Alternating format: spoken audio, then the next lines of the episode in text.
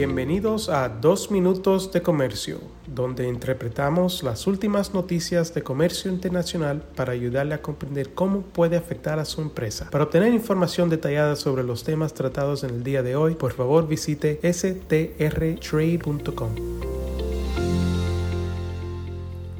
Hoy es jueves 6 de julio de 2023 y yo soy Álvaro Ferreira, consultor independiente con Sander, Travis Rosenberg.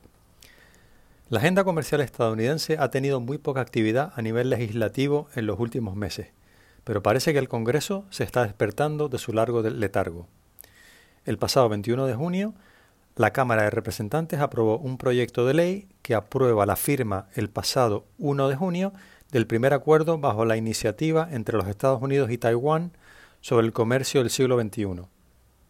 Una iniciativa legislativa de mayor relevancia para varios países latinoamericanos es el proyecto de ley presentado el 22 de junio por el miembro demócrata de mayor rango del Subcomité de Comercio de Medios y Arbitrios de la Cámara de Representantes, Earl Blumenauer, además de otros 10 demócratas también miembros del Comité de Medios y Arbitrios, que propone reautorizar el programa de asistencia de ajuste comercial para trabajadores que expiró el pasado 30 de junio de 2022,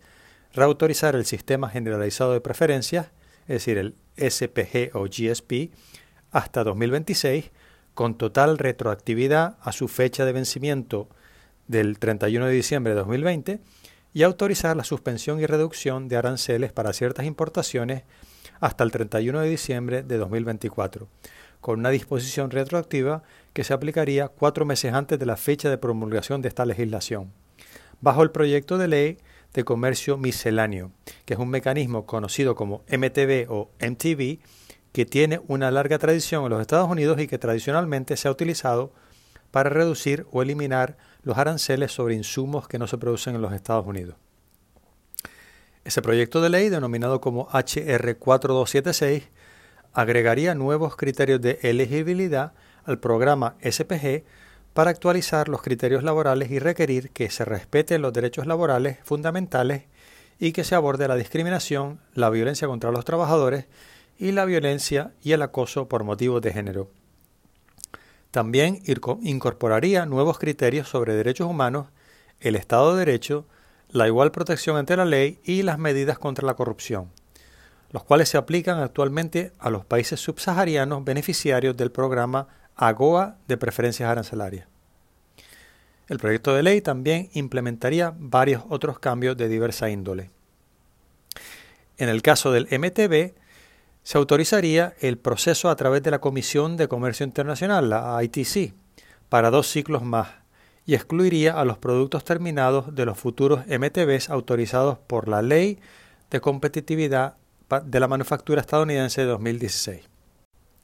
Aunque nos hubiera gustado ver mucha más actividad legislativa este año, al menos esto es un punto de partida. Dado que el SPG y el MTB expiraron hace dos años y medio, creemos que también se deberían haber incluido las renovaciones de dos programas que van a expirar en dos años, el anteriormente mencionado AGOA y el programa Hope Help de preferencias arancelarias para Haití, el cual también es bastante importante para la República Dominicana. Si estas renovaciones no proceden de forma expedita, la inversión extranjera podría abandonar varios de estos países críticos y es posible que nos enfrentemos a otro lapso de varios años que podría presentar otra oportunidad más para que China se siga consolidando en estas regiones. Muchas gracias por su fiel sintonía y reciban un muy cordial saludo de mi parte.